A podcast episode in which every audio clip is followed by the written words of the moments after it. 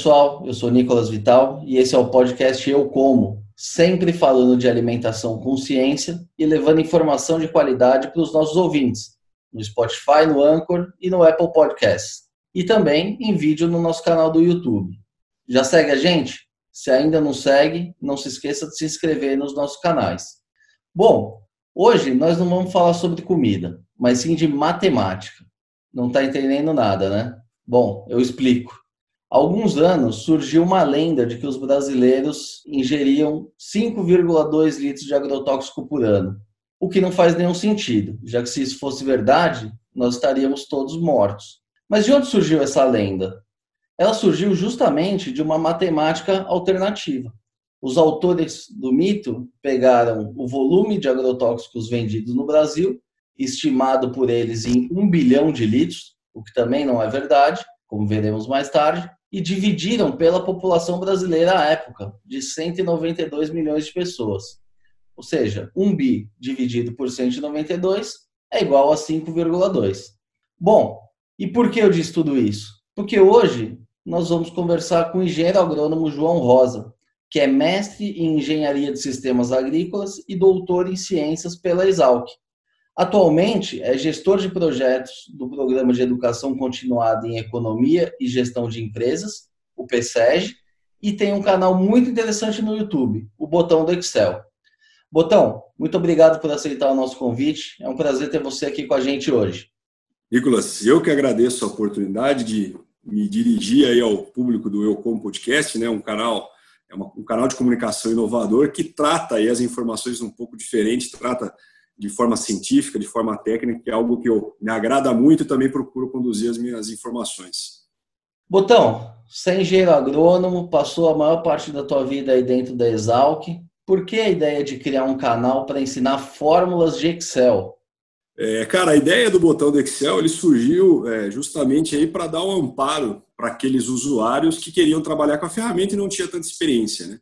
Então, como é que eu desenvolvi a ideia do canal? Eventualmente o pessoal vinha me pedir dúvida, eu acaba sempre, acabava sempre é, ensinando a pessoa a fazer. Eu falei, bom, tá nessa moda do YouTube, então eu vou criar como se fossem alguns tutoriais. Então, a ideia surgiu no primeiro momento, Nicolas, de ensinar a como trabalhar com ferramentas do Excel de uma forma mais didática, de uma forma mais informal. Porque, cara, você pega tutoriais aí de ferramentas, elas, no geral, é um negócio chato de assistir, não é um negócio bacana, né? Então eu tento trazer algo um pouco mais descontraído. E aí surgiu a ideia, né, que eu vi a oportunidade de não trabalhar somente com as ferramentas do Excel, trabalhar com temáticas do nosso dia a dia, em que você pode utilizar o Excel como uma ferramenta de apoio para desenvolver é, o seu raciocínio. Então, pelo fato da minha formação ser, é, ser engenheiro agrônomo, eu acabo trabalhando com temáticas relacionadas à agronomia, mas assim, é uma ferramenta plural, né, que você pode trabalhar com diferentes temáticas para ajudar o desenvolvimento e compreensão das coisas. E aí, voltando ao nosso tema inicial aqui da abertura, aos olhos da ciência, tanto da agronomia quanto da matemática, né, que é uma área de atuação tua. O que, que você acha dessa história de que cada brasileiro ingere 5 litros de agrotóxico? Faz algum sentido? Cara, é, é aquela história, né? É possível você contar um monte de mentiras dizendo só a verdade. Então, assim, se você na maldade quiser pegar números e começar a relacionar um com o outro, você consegue tirar algumas informações que realmente chamam atenção de forma midiática, mas não tem, assim, qualquer lógica técnica para que esse número seja calculado. Tá? Um exemplo, é, assim, a gente poderia ficar o podcast discutindo inteiro aí somente essa questão dos 5 litros, mas ele não tem sentido porque ele dividiu a quantidade usada pela quantidade de pessoas, né? Se você fizer essa mesma métrica, por exemplo, é, para cidades do Mato Grosso, onde você tem uma, uma área de produção agrícola relativamente extensa, você tem uma produção grande, e dividir pela quantidade de pessoas que é pequena, esse número, algumas cidades aí chegam a 50, 60 litros por, por pessoas. Tá? Então, assim, que não faz o mínimo sentido. É, outro ponto aí que a gente pode falar desses 5 litros. Tem culturas que você não necessariamente ingere o alimento que vai sair da conta. Né? Então, por exemplo, você pegar cana-de-açúcar. Ninguém sai comendo a cana-de-açúcar. Boa parte dela é destinada aí à produção de etanol. Então, isso já deveria sair da conta.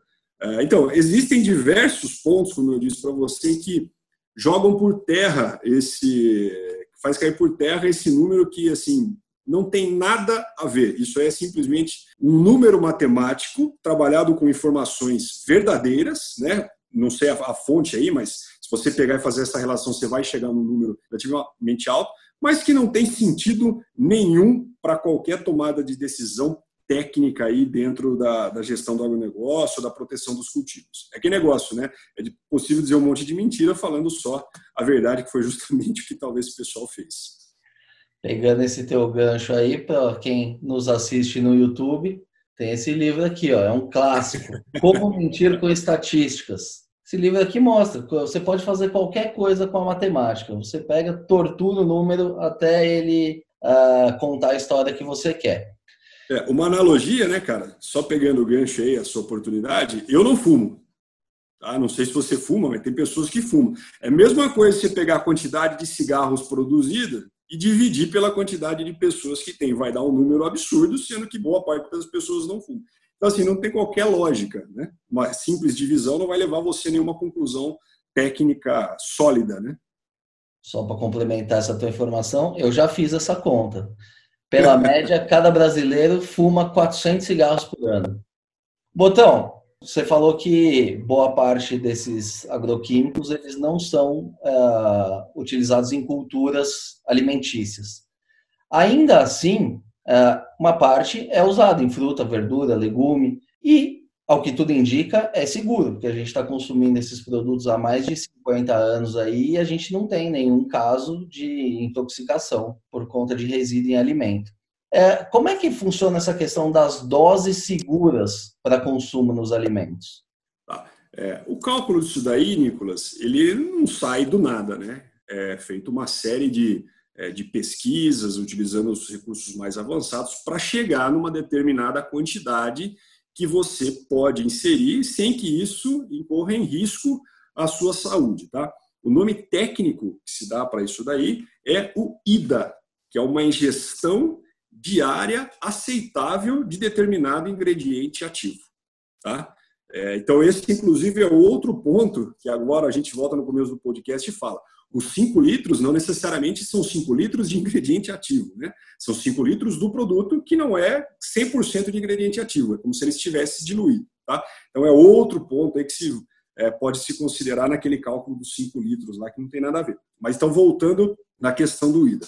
Esse IDA, como eu disse, é gestão diária aceitável, que é, é, são realizados diversos testes, claro, né, como todo procedimento científico, você acaba testando animais, o pessoal acaba é, pegando os ratos como referência, e além disso, né, depois que você calcula uma dose, assim, a mínima que pode ter algum tipo de problema, eles dividem por um fator de segurança extremamente alto. Tá? Se não me engano, né, depois aí a gente pode procurar, isso é dividido por cerca de 100. Então, depois que você encontra uma dose mínima que pode dar algum tipo de problema, você divide isso por 100 como um fator de segurança ainda. Né? Mas, assim, fazendo uma analogia com a engenharia, né, é a mesma coisa quando você vai é, fazer um prédio, fazer uma casa e você calcula a carga que esse prédio pode sustentar. Então, isso tem uma. Né, os engenheiros dividem e colocam um fator de segurança muito superior né, para que você não tenha realmente problema. Então, quando você tem algum problema de engenharia, é porque foi feita muita é coisa errada realmente, tá? Porque tem uma alta margem, o cara que faz a conta certa tem uma alta margem de segurança. Não, e aí, assim, é, se a gente pegar né, cada produto, né, cada ingrediente ativo, vamos colocar assim, ele tem uma ingestão diária aceitável é, e calculada. Eu estou com um exemplo aqui que a gente até fez um vídeo junto né, no, no meu canal, que chama A Calculadora do Veneno.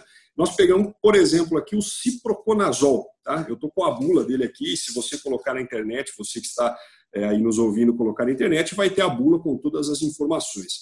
O ciproconazol é um fungicida, tá? então é um fungicida que vai matar fungo. Né? Você coloca ali na, na cultura para combater ali as pragas que eventualmente vão comer o alimento que você está produzindo. Tá? Se a gente pegar né, a bula do ciproconazol, que é um fungicida, e pegar o IDA dele, nós estamos falando que é a ingestão diária aceitável é 0,0,01 miligrama por quilo de peso corporal por dia. Eu não sei se você consegue dar a dimensão do que é 0,01 miligrama por peso corporal dia, mas se você fizer a conversão para quilos, é 0,00000001 quilo. É como se fosse 1 elevado a menos 8 a quantidade de ingrediente ativo pelo seu peso corporal. Tá? Então, se você que está nos acompanhando aí tiver uma calculadora, tiver 90 quilos, né, vamos pegar um, um número aí de exemplo, multiplicar o 0,01 pelo 90, nós estamos falando que a dose segura para que você não tenha nenhum problema, gestão diária aceitável é 0,9 miligramas por dia que você pode ingerir desse ciproconazol específico. Tá? Então, assim, é uma quantidade relativamente baixa. E eu gosto sempre de colocar um paralelo nessa questão da ingestão diária aceitável. Porque o fungicida, ele é um produto que você aplica na planta para matar o fungo, certo? Só que não é só em planta que a gente tem ocorrência de fungo. Nós, humanos, também podem ter ocasiões aí que você tem fungo no seu corpo e você quer matar, né? Quando você tem um problema, por exemplo, na unha, às vezes você tem alguma infecção genital, né? Você pode ter fungo, enfim, tem uma série de, é, de problemas que você eventualmente pode ter. E aí, quando você fica doente, quando você fica com fungo, você vai colocar o quê? Um fungicida, que coincidentemente, né, o fungicida que eu peguei como exemplo aqui é, foi o fluconazol. Então, se você entrar na internet novamente pegar a bula do fluconazol, você vai ver que ele pertence ao grupo do triazol, que é o mesmo grupo químico que você tem do ciproconazol. Tá? Então, assim, basicamente é a mesma substância, eles participam do mesmo grupo químico. Então, o fungicida que você coloca na planta, entre aspas, é o mesmo ingrediente ativo que você administra no seu corpo para combater um, um fungo. Só que aí, pegando a bula do fluconazol, Uh, eu vi aqui, se você pegar a concentração dele, ele é 150 miligramas. Então vamos voltar.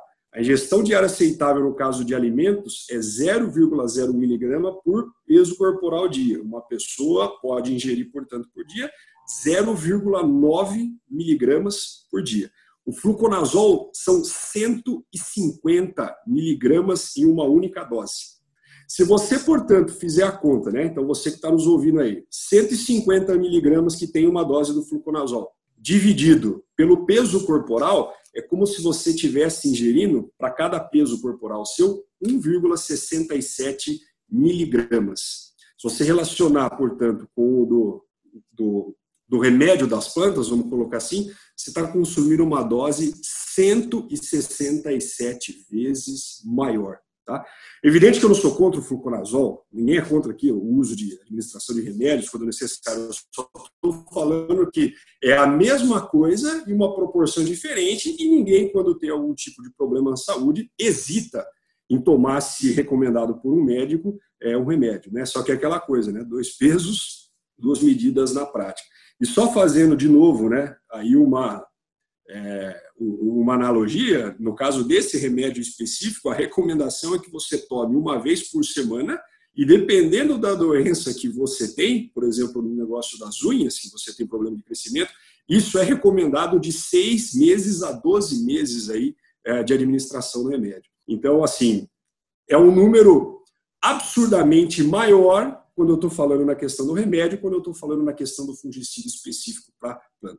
Então, assim, e tudo isso que eu estou falando, não estou eu que estou falando, isso são bulas, né? isso são recomendações técnicas, isentos assim de qualquer tipo de ideologia na minha linha de raciocínio. Simplesmente o que eu estou fazendo é matemática, regra de três, para poder comparar aí é, os valores e dar a dimensão né, do que, por que, quando o remédio eu posso aplicar doses muito superiores, e quando eu estou trabalhando com alimento, eu tenho que ter é, uma crítica né, infundada das maioria, na maioria das vezes que vão né, prejudiciar a saúde, etc.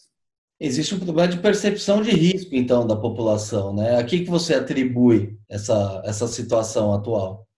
O que eu atribuo? A comunicação, principalmente, em torno dos defensivos. Né? A questão de sempre associar veneno, etc. Por que, que a mesma substância, quando eu estou falando uma administração é, para pessoa, eu falo remédio? Né? E quando eu vou falar, por exemplo, ah, eu preciso tratar um pulgão que está dando aqui na minha na, na, laranjeira que eu tenho no, no quintal da minha casa, ah, preciso comprar veneno, então. Basicamente é a mesma coisa, o que vai diferenciar acaba sendo a dose. E no fim, como a gente pode ver, a dose do remédio ela é muito mais agressiva se a gente comparar do que a dose aí que eu estou falando do fungicida para a gente aplicar na lavoura. Tá? Então, assim, acho que é principalmente a comunicação e a questão, né, já até fazendo, você sabe que eu gosto de falar isso, aqueles técnicos do Projac, os artistas, aquela coisa que a gente acaba sempre discutindo, que o pessoal que não tem tecnicamente informação é, e fica dando as suas opiniões sem qualquer viés aí técnico e muitas vezes caindo né, para a questão ideológica. Ela acha que aquilo é. Não, então aquela história, né? É até um mote aí do, do seu canal do podcast, que eu gostei bastante, né? Não existe eu acho, no caso aqui, né? É, ou eu sei ou eu não sei, que foi aquela coisa, aquela o vídeo do Enéas que você colocou. Ou você sabe sobre o seu assunto, ou você não sabe. Se você não sabe, é melhor você ficar quieto e procurar uma pessoa que realmente tenha conhecimento para depois falar aí das informações. Mas é aquela história, né? Cientista do Projac está cheio aí, só você procurar, entrar no Instagram, nas mídias, que mais vão ter são críticas infundadas aí ao uso de defensivos. E Botão, agora indo para prática aí, né, para tua área de atuação. A gente pode fazer um cálculo real aí usando algum alimento, por exemplo, uma maçã. Como é que se faz essa conta e qual que seria a quantidade máxima recomendada para consumo? Porque a gente está falando muito em LMR, IDA, não sei o quê. Eu acho que seria legal a gente dar um exemplo real para as pessoas entenderem o, o quão baixo são esses níveis detectados nos alimentos.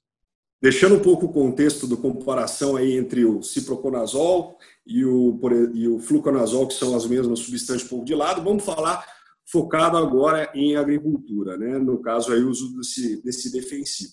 Então, como é que funciona o cálculo, Nicolas? Então, se você que está nos acompanhando, pode pegar uma calculadora aí, que basicamente são algumas regras de três ah, que, nós vamos, que nós vamos conduzir. Né? Aquele, o IDA, que nós falamos em gestão de área aceitável, é, ele é específico para cada produto, tá? Então, cada ingrediente ativo, na verdade, não é nem produto, é cada ingrediente ativo que você for trabalhar tem um IDA diferente, porque ele pode ser mais ou menos tóxico, né? Então, cada um acaba tendo uma dose, tá? Mas vamos lá. Vou pegar o triazol, o ciproconazol específico. O IDA dele é 0,01 miligramas por peso corporal, tá? Então, se a pessoa, entre aspas, for mais ou menos gorda, ela, né, por questões, ela pode comer mais ou menos resíduos desse mesmo alimento, que isso aí é, vai causar diferentes causas, tá? Diferentes maus aí, eventualmente, dependendo da dose. Mas vamos pegar uma pessoa de 90 quilos. Uma pessoa de 90 quilos, portanto, se eu multiplicar 0,01 miligramas por peso corporal, multiplicar por 90, que é o peso corporal, eu estou falando que essa pessoa ela pode comer 0,90 miligramas por dia né, desse ingrediente ativo que nós estamos falando. Aí, quando você pega a bula do produto, né, a bula do produto em específico, você vai ver que uma das informações que tem lá é sobre o LMR. O que é o LMR? É o limite máximo de resíduos que esse determinado ingrediente ativo pode ter no alimento. Então, se você pegar a bula desse produto específico, você vai ver que cada alimento tem um LMR diferente, porque isso depende de condições técnicas de aplicação, depois eventualmente do consumo, etc. Se você pegar de novo esse ciproconazol que nós estamos trabalhando, isso aí vai desde algodão, alho, arroz, aveia, café, cana, é, flores, né, algumas flores aqui, eucalipto, girassol, ele pode ser utilizado em diversas culturas. E cada cultura tem ali o seu LMR, que é o seu limite máximo de resíduos, e tem um intervalo de segurança. O que é esse intervalo de segurança? Né? É o quanto você pode consumir ou ter contato aí com essa cultura que você aplicou depois da aplicação. Então, cada cultura, né, em função da sua característica, tem um intervalo de segurança. Tá? Mas vamos focar no LMR. O LMR ele é dado em miligramas por quilo. Então, se a gente pegar a maçã, especificamente que você colocou, o limite máximo de resíduos dela é 0,4 miligramas. Então, veja a dimensão: 0,4 miligramas por quilo.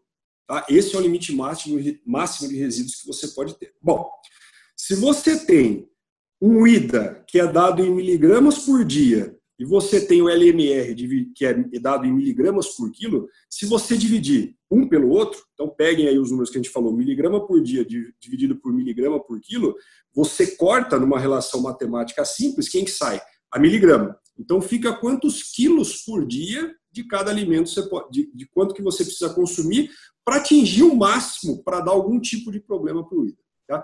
Em específico na maçã, que você comentou aí agora, e nós estamos fazendo o cálculo. Se você dividir o 0,90, que é a ingestão diária aceitável de uma pessoa de 90 quilos, pelo limite máximo de resíduos, que é 0,4, nós vamos ter uma relação de 2,25 quilos. Então, posto de outra forma, para que uma pessoa atinja o limite máximo de resíduos, para que a gestão diária seja comece a ter um risco de dar algum tipo de problema, é 2,25 quilos de maçã em 24 horas. Esse é o número. E aí vem um ponto importante: não é somente o 2,25, porque isso é se a gente considerar que toda a sua maçã ela vai estar infectada, ela vai estar com resíduos acima do limite. Isso, na prática, nós podemos até discutir mais para frente, é uma coisa que não é verdade. Hoje, se não me engano, apenas 3 ou 4% dos alimentos constatados aí têm um limite acima de 4% em termos de resíduos. Uh, só lembrando que a gente vai disponibilizar essa planilha, vou deixar aqui na descrição do vídeo para quem assiste a gente no YouTube.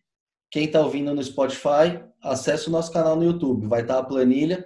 Nessa planilha você vai poder fazer todos esses, esses cálculos com todas as culturas. O botão já fez isso, vai estar tá prontinho lá para brincar. Calculadora do veneno. Exatamente. Isso aí é uma coisa que a gente construiu para o triazol, no caso o ciprocol aqui, mas caso você pegue bulas aí de, de produtos, ingredientes ativos, todas essas informações, respectivamente, para cada produto, elas vão estar disponíveis na bula, porque isso é uma questão legal que tem que estar a informação. Então, assim, com poucas regras de três, pouca, é, poucos relacionamentos aí de, de variáveis, você consegue chegar na quantidade de comida que você tem que ingerir para dar algum tipo de problema. Só fazer uma analogia, eh, Nicolas, uma analogia não, colocando uma outra variável, eu vou pegar, por exemplo, o alho, tá? Que esse produto é utilizado em alho também. Sabe quanto que você tem que comer de alho para que você atinja o limite, né? Você atinja o IDA, a ingestão máxima aceitável? 45 quilos de alho em um único dia, considerando que todo ele vai estar infectado. Então, assim, acho que é mais fácil você morrer de alguma coisa aqui de alho do que você morrer propriamente da ingestão de agrotóxico, tá? Ou de defensivo, como queira. O termo vai morrer do bafo do alho. Imagina o bafo do alho, cara. É um negócio que deve ficar. E não assim. só morrer, você vai matar outras pessoas ao redor ainda. É isso aí. O Botão, mas, é, mas tem um ponto importante aqui também, porque, legal, a gente fez o cálculo da maçã, tem que comer 2,5 kg, aí 250 para talvez ter algum efeito, mas as pessoas vão falar, ok, mas eu não como só maçã. Como seria um cálculo desse para verificar uma alimentação completa num dia? Porque as pessoas elas tomam café da manhã, almoça, janta e tudo isso você vai acumulando resíduos de diferentes alimentos. Como é que funciona isso? É bacana. Essa, essa é uma pergunta legal, porque o pessoal também fala do uso do remédio, né?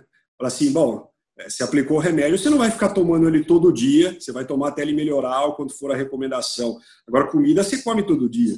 Então, assim, não vai ter problema de você ingerir simultaneamente diversos defensivos isso ter algum tipo de problema. Então, isso justamente culminou o vídeo que nós fizemos em conjunto, que foi o Calculadora do Veneno 2 onde a gente pega especificamente para um produto e lista ali, né?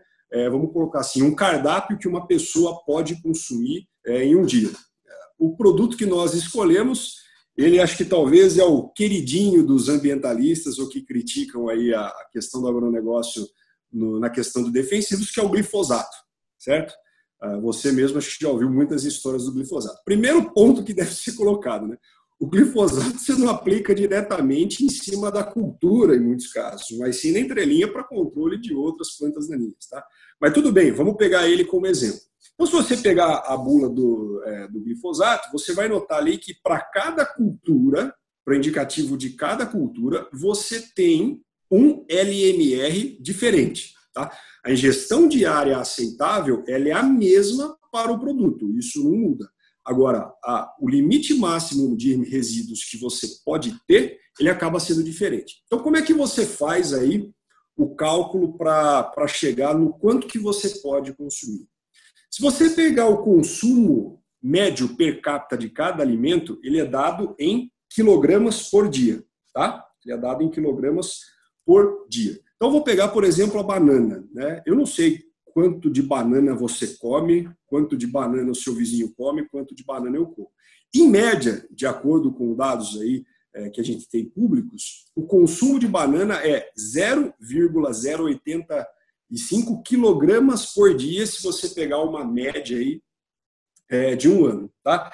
Mas vamos lá. Então, isso vai ter para cada tipo de alimento que tem um consumo médio. Se você multiplicar, então, de novo, pegue a sua calculadora, né? O consumo de quilos por dia, dado pela multiplicação por miligramas por, por quilo, que é o limite máximo de resíduo, quanto você pode ter do miligrama daquele ingrediente ativo por quilo é, do produto, você vê que sai dessa multiplicação um quilo, tá? E isso vai indicar quantos miligramas por dia você vai consumir nesse determinado alimento. E aí você pode comparar com a ingestão diária aceitável, que é dada também em miligramas por dia. Tá? Então, fazendo uma conta né, rápida aqui, eu considerei três alimentações: café da manhã, almoço e janta, pegando os seguintes produtos, né, os seguintes, as seguintes culturas que o, o glifosato pode ser usado: banana, maçã, mamão, laranja, arroz, feijão, pera e pêssego. Né? Em diferentes porções ou diferentes ocasiões. Imagine que eu estou fazendo um prato que o cara vai comer no café da manhã, vai comer no almoço, vai comer na janta. Se a gente multiplicar os consumos médios per capita no Brasil pelo LMR de cada cultura, eu estou falando que se tudo isso tiver contaminado, você vai estar tá consumindo 0,46 miligramas por dia. Então vamos lá. 0,46 miligramas, você consegue imaginar isso, por dia de ingrediente ativo. Se você entrar no cálculo da ingestão diária aceitável do glifosato, ele é 0,042 por miligramas por peso corporal. Se eu tenho uma pessoa, portanto, com os mesmos 90 quilos, eu poderia consumir, sem oferecer qualquer risco à minha saúde, 3,78 miligramas por dia.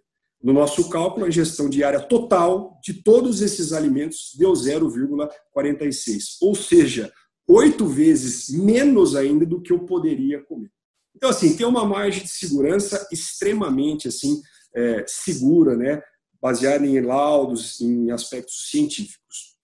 E um ponto também que eu, eu gosto de, de sempre colocar, Nicolas, nas oportunidades que eu tenho, eu não estou defendendo aqui que tudo é perfeito, que a coisa é uma maravilha e que nós não temos erros, não temos pontos de melhoria. Evidente que nós temos, tá? Evidente que tem bastante coisa ainda para ser melhorada. Se você pegar o PARA, que é o Programa de Análise de Resíduos Agrotóxicos, é, se não me engano, ele aponta ali que nós temos de 4 a 5% de irregularidades. Então, para mim, ser considerado bom, excelente, você tem que ter zero. Só que o que eu estou falando que 96, 97% de coisas feitas de acordo com deveriam ser, é um número louvável. Você concorda comigo? Porque não é essa, esse filme de terror que se, que se propaga que a, você está comendo veneno, que você vai ter câncer, que você vai morrer, etc. Se realmente funcionasse assim, né, as pessoas não estariam durando mais tempo. Um país como o Japão, que utiliza a maior quantidade de ingrediente ativo por área, não teria a maior longevidade do mundo, e por aí vai. Né? Você discutiu muito bem isso é, no seu livro do Agradeço os Agrotóxicos, agrotóxicos por Estar Vivo. E, Botão, é importante lembrar aqui que ninguém está querendo convencer ninguém de nada, nem fazer apologia, e que a palavra-chave é boas práticas agrícolas, seja na produção convencional, seja na orgânica. E você citou o PARA, um dado ah, que vale ser destacado é que o PARA ele analisa os produtos convencionais, ou seja, produzidos com agroquímicos e cerca de 40% das amostras analisadas não tinham nenhum traço de, de resíduo de agroquímico. E como que isso foi possível? Graças à utilização correta do produto. O que, que aconteceu? Ele aplicou na quantidade é, indicada e aguardou o período de carência. O que, que é o período de carência? É o período que a planta demora para processar todo esse químico e eliminar. Então, esse dado de 40% mostra que se uh, tudo for utilizado conforme a recomendação, a chance de você ter um produto sem qualquer nível de resíduo é enorme. Então, mais uma vez, é, ninguém está fazendo campanha a favor. A gente está fazendo campanha a favor das boas práticas, que se o cara quiser fazer orgânico, que faça, mas seguindo as boas práticas do orgânico, que também pode oferecer riscos se feito de forma incorreta. Então, só para deixar claro aqui, já evitar críticas de largada. Exato. E só complementando aí que você colocou, e bem colocado como sempre, Nicolas, 40% não foi encontrado resíduo. E agora eu não tenho o número da, é, em cabeça aqui, mas acho que 55% foi encontrado resíduo, mas a maior parte deles, quando eu falo maior parte, passa dos 90%, se não me engano, depois a gente pode confirmar, são, são resíduos que estavam até o limite permitido. Então, assim, estava é, de acordo né, com as conformidades que a gente tem. E um outro ponto que eu sempre gosto de ressaltar também, produtor não gosta de aplicar defensivo, porque isso, para ele, é custo. Né? É, ele aplicar mal, isso é custo. Então, assim, se tivesse uma oportunidade, tem, que são os organismos geneticamente modificados, de você conseguir reduzir a quantidade, por exemplo, de produtos, seria ótimo. E o outro ponto, defensivo não aumenta a produtividade. O que aumenta a produtividade é fertilizante, né, é, que você vai colocar é, nutrientes para a planta crescer. O defensivo não aumenta a produtividade, ele deixa é, ele faz com que a planta não caia a produtividade. Você está num ambiente em que todo mundo está competindo, né? E aí você tem pragas que vão atacar e não vão deixar essa planta crescer. Então, o que, que o defensivo faz? Ela, ele tenta propiciar um ambiente para que a planta explore o seu potencial genético de produtividade. Então, esse é outro ponto que a gente gosta de colocar. Tá? O produtor não gosta de aplicar, né? aplica porque tem uma necessidade, porque tem custo para pagar, porque assim precisam cada vez mais de maiores produtividades para tornar o negócio viável. Ou você que está nos ouvindo nunca pensou, às vezes, por que, que o alimento orgânico ele é, ele é relativamente mais caro que o convencional? Porque a produtividade dele, em função do sistema de produção, é menor. Então, é por isso que acaba subindo aí, um dos aspectos, né, um dos argumentos, é que acaba subindo é, o seu custo de produção e precisa fechar conta para quem produz. Então, uma das formas é você agregar um pouco mais no preço. Tá? Então, assim, toda a discussão nossa é técnica, nós não estamos a favor de um nem contra outro. Eu não sou contra o alimento orgânico, acho, na verdade, um puta nicho. É, é tudo faz parte da agricultura. Agora, não venha querer vender o terror, né? Vender o problema para vir com a solução, né? e muitas vezes vender do ponto de vista ideológico. Né? Você falar que o seu alimento é mais nutritivo, etc. Não, não é mais nutritivo. Isso aí é questão é, não é uma questão técnica. Você pode vender, olha, o alimento orgânico não tem aplicação de defensivos, etc. Não que o, o que tem a produção convencional vai te fazer mal, como todos os dados que a gente está vendo aqui. É, Botão, mas apesar de todos esses dados, ainda vai ter gente que vai falar que o ideal mesmo é produzir o próprio alimento. O que, que a matemática diz sobre isso? É possível? Cara, possível é, né? É possível. antigamente, quando você, as famílias moravam mais aí no sítio e tal, cada um produzia o seu próprio alimento e acabava, às vezes, trocando aí com seus vizinhos. Foi essa a base da evolução. Agora, no contexto atual, né, é muito complicado você ter a produção do seu próprio alimento. Né? Eu tenho uma horta em casa, em que a gente brinca lá, mas assim, produzir alimento em casa é terapêutico não é viável para sua subsistência ou para sua própria alimentação. Teve um outro vídeo que a gente fez é, no canal que faz um cálculo para a batata, tá? Quanto que você precisaria de área para você produzir a batata? Então, assim, é, de novo, utilizando dados médios, quanto que você consome em batata, em média, por dia, né?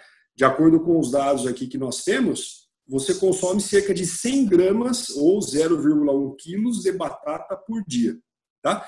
Se você pegar aqui o dia tem 365 dias, nós estamos falando que no ano, meu caro Nicolas, você vai consumir, em média, 36 quilos de batata na sua alimentação ao longo do ano. Mas daí você é dessa opção, não, quero produzir meu alimento em casa. Então vamos supor que você vai querer produzir esses 36 quilos de batata na sua casa para o seu consumo no ano. O ciclo da batata ele dura aí cerca de 100 dias. O que, que eu quero dizer com isso? Né? Se você plantar a sua batata hoje, depois de 100 dias você vai colher. Então, o que, que isso, em termos matemáticos, tá? Aí eu só estou fazendo conta de regra de três, não estou colocando nenhuma dificuldade, nenhum empecilho a respeito. você vai ter 3,65 ciclos por ano. Então, de 3 a 4 ciclos, dependendo da variedade que você tem. Tá? Cada ciclo de batata, novamente, se a gente pegar dados médios, produz cerca de 30 toneladas de batata por hectare por ciclo. Então, isso são os produtores dedicados à batata, que utilizam da tecnologia, né, talvez da melhor tecnologia disponível, então utilizam do pacote de, é, tecnológico que envolve fertilizantes, que envolve defensivos, e extraem 30, quilos, 30 toneladas por hectare por ano.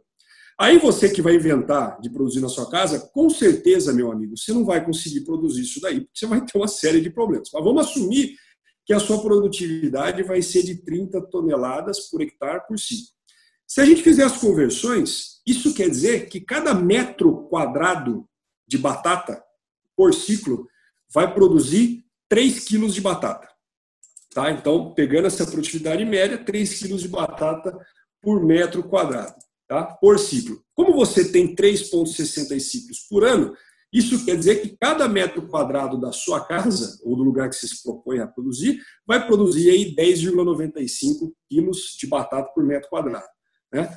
Posto de outra forma, posto que você precisa de um consumo de 36,5 quilos por ano, você vai precisar de cerca de 3,33 metros quadrados por ano para você satisfazer o seu consumo de batata. Então, isso só para a batata, considerando que nada vai errado. Agora, você extrapola isso para arroz, para feijão, para face, para tomate, etc. Outra coisa, né? Produção ela não é, é, como eu posso dizer, distribuída uniformemente ao longo do tempo. Quando você produz, você extrai tudo de uma vez. Então, cada vez que você vai extrair, você vai ter que consumir aquela batata naquele período de tempo, senão ela vai acabar estragando. É por isso que a base né, do nosso desenvolvimento em termos de agricultura, que começou a especialização. Não, o cara que é produtor de batata, é, e quando ele produzia, ele produzia o alimento, pegava para o consumo dele e o excedente ele ia fazer escambo com a outra família que tinha tomate, e depois com a outra família que tinha cebola, o cara que produzia arroz e assim por diante. Então, assim, eu acho muito bacana a ideia de você produzir é, alimento dentro da sua casa. É terapêutico, você pode ensinar para as crianças como é assim, né? Conceitos básicos de como se desenvolve uma planta, quanto tempo tem, os cuidados que você tem que ter, que não pode enfiar a semente lá embaixo. Enfim, coisas básicas para ela não achar que a comida ela vai nascer da prateleira do supermercado, principalmente os grandes centros urbanos que não têm muita oportunidade. Então, você ter uma horta, assim, você ter uma coisa bacana dentro da sua casa para você produzir, é legal, é terapêutico, você ensina. Agora, você achar que você vai conseguir se alimentar é, simplesmente com o que você produz, isso aí é utopia, isso aí o camarada está fumando orégano estragado, porque não fecha a conta, não, não tem base lógica. Muito bom. Bom, a gente está chegando aqui já na nossa reta final. Botão, para concluir, dá para acreditar em tudo que a gente ouve por aí relacionado ao alimento? Os artistas entendem mesmo do assunto ou é melhor a gente sempre desconfiar dessas informações alarmistas? Cara, nem é só alimento, viu, Nicolas? Tudo que a gente ouve tem algum crivo assim, não ouça é, artista ou não ouça pessoas que não são tecnicamente capazes. Procure uma fonte de informação confiável, tá? Procure uma fonte de informação confiável e, de preferência, uma fonte que não vá muito para questões ideológicas, um cara que discuta coisa técnica.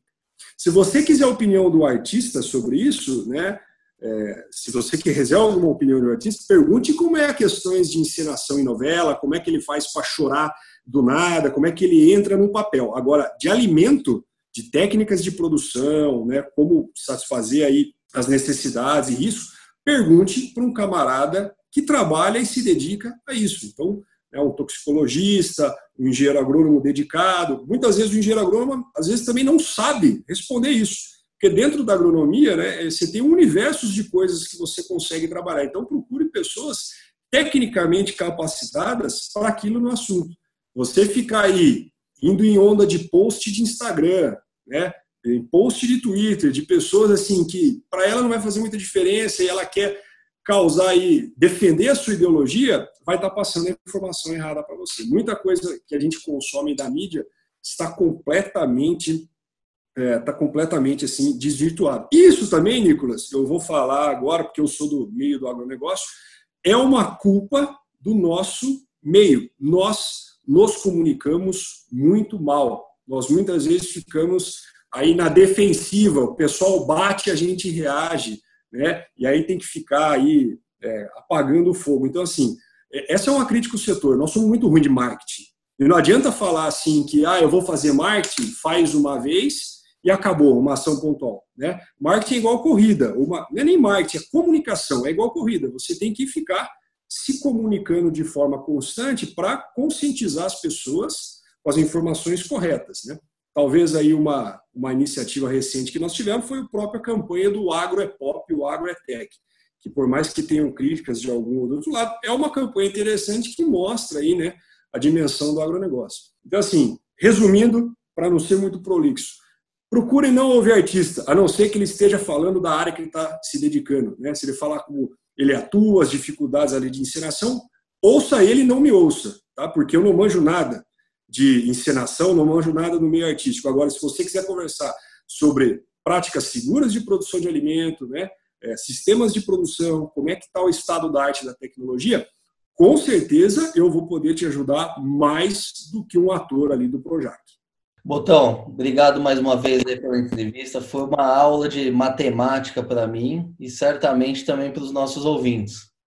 Bacana. Eu que agradeço a oportunidade. Eu sei que às vezes no podcast fica um pouco confuso, né?